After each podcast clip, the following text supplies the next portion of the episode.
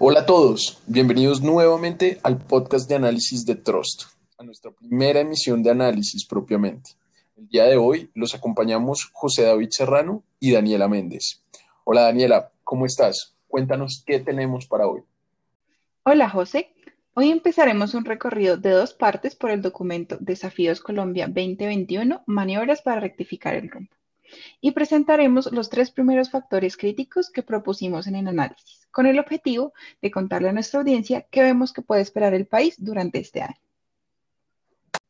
Para iniciar este recorrido y a manera de introducción, es importante decir que en el 2021 puede divisarse la confluencia entre la crisis ocasionada por la pandemia del COVID-19 y el inicio un tanto prematuro de la campaña presidencial para 2022.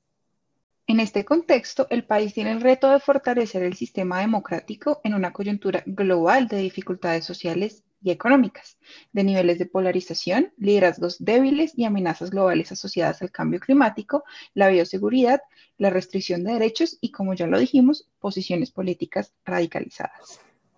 Sin embargo, también es necesario considerar que el 2021 tendrá algunas ventanas de oportunidad a nivel global. Dentro de estas, podemos destacar la aceleración de tendencias relacionadas con el avance en energías limpias, la conectividad y mayor implementación de tecnologías de la información y las comunicaciones, el empoderamiento de actores sociales o el cambio en los hábitos de consumo. Muy bien, el primer factor o variable crítica que consideraremos en nuestro análisis es la contención de la violencia y el control territorial en áreas bajo la influencia de economías y grupos ilegales. Frente a esto, es preponderante tener en cuenta el incremento en la influencia de actores ilegales en áreas geoestratégicamente relevantes para el país, bien sea porque son corredores económicos importantes o porque son territorios con una alta riqueza de recursos naturales.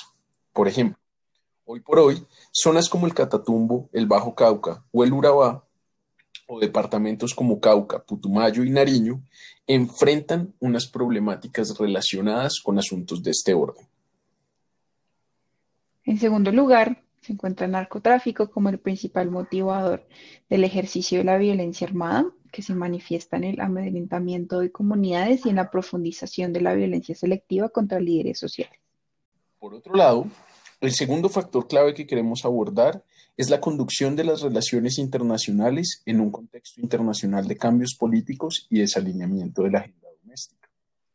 Con esto, queremos decir que el cambio de gobierno en Estados Unidos significa para Colombia una variación en el enfoque de la agenda bilateral.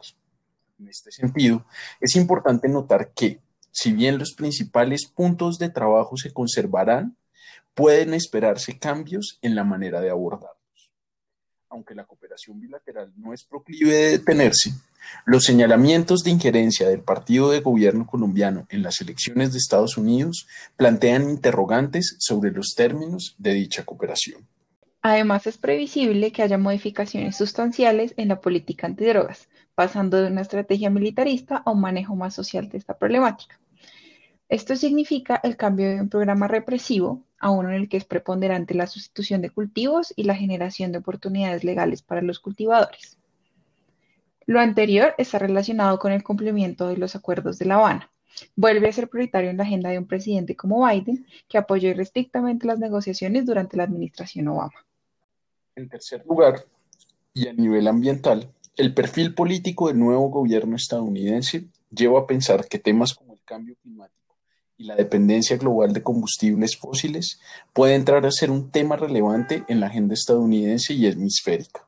Colombia debe aprovechar las tendencias hacia las energías limpias y renovables.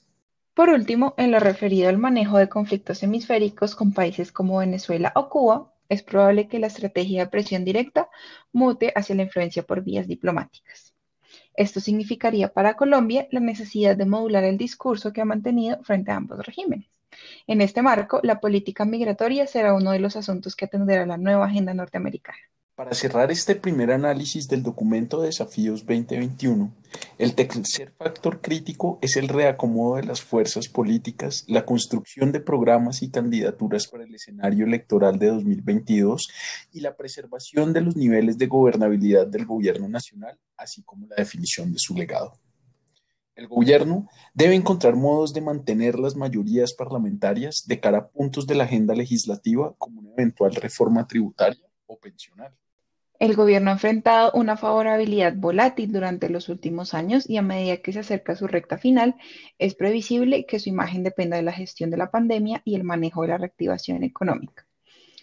En la medida que la recuperación sea más lenta, el gobierno enfrentará mayores desgastes. Para el gobierno será fundamental elegir prioridades en su agenda y posicionar temáticas que cuenten con respaldo político o apoyo social. Como pueden ver, Colombia enfrentará un año lleno de complejidades en materia de seguridad, relaciones internacionales e institucionalidad y política. No obstante, estos no son todos los temas que serán relevantes para el país.